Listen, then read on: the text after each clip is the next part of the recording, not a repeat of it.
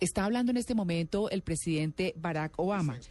Hay en Tanzania una rueda de prensa en este momento en Dar es Salaam. Eh, el presidente de Tanzania es Hakaya Kikwete y está con el presidente de los Estados Unidos, Barack Obama, en conferencia de prensa en vivo en este momento. Y el presidente Obama acaba de hacer un anuncio que es bien importante y que tiene que ver con el caso Snowden, ese hombre joven que se fue para el Japón y que ahora está esperando la oportunidad de salir de allí para Ecuador, que se diría es su destino último. Eh, y ha dicho el presidente que van a ir a través eh, de todos los canales regulares para conseguir la extradición de Snowden.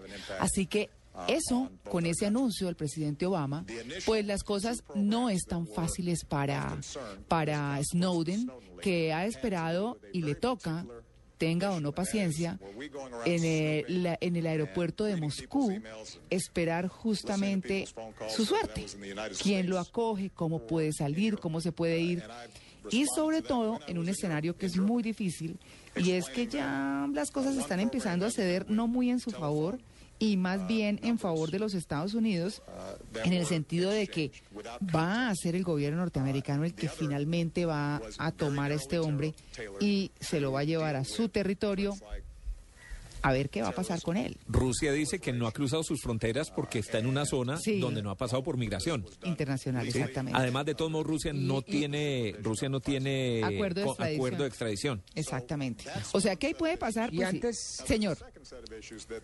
Sí, no, qué pena. Antes de, que Obama comenzara a hablar de Snowden, hizo un llamado a los egipcios. Las cosas en Egipto no están bien y los hermanos musulmanes, recordemos, eh, obtuvieron el poder con Mursi sí, pero en las últimas semanas, en los últimos días, las protestas pues eh, se han intensificado en este país y ya las fuerzas militares le dieron 48 horas al gobierno para llegar a un acuerdo. Y si no, las protestas siguen y se teme, sobre todo en Egipto, que es un país que equilibra mucho esa zona del mundo, que haya protestas y que bajen a Mursi, que recordemos es de los hermanos musulmanes. Las cosas no están bien y Obama hizo un llamado a las dos partes para que se sienten a dialogar, para que lleguen a un acuerdo y para que no se repita lo de hace dos años. Sí, Con esto, recordemos, se dio inicio a, la, inicio la primavera árabe. Y en el caso Snowden, ya lo ha dicho Obama, que van a utilizar todas las vías diplomáticas para traer este hombre a los Estados Unidos. Recordemos que lo acusan de traición a la patria y de espionaje. Podría enfrentar,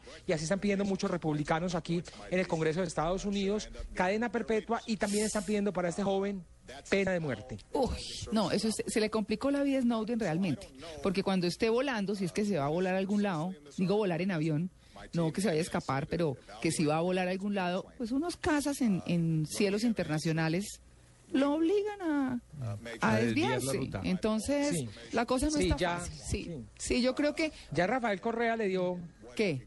Rafael Correa le dio la bienvenida, Nicolás ah. Maduro también le ha dicho que es bienvenido en su país. Interesante la posición de Correa, como es de abierto con la prensa, prensa mundial, con el caso Assange, con el caso ahora de Snowden, pero con la, con la prensa doméstica es todo un, eh, no, no, no sé, no quiero decir tirano, villano, pero los ataca más. Pero con la mm. prensa internacional es el gran padre, es el gran demócrata, es el que defiende la libertad de prensa. Interesante.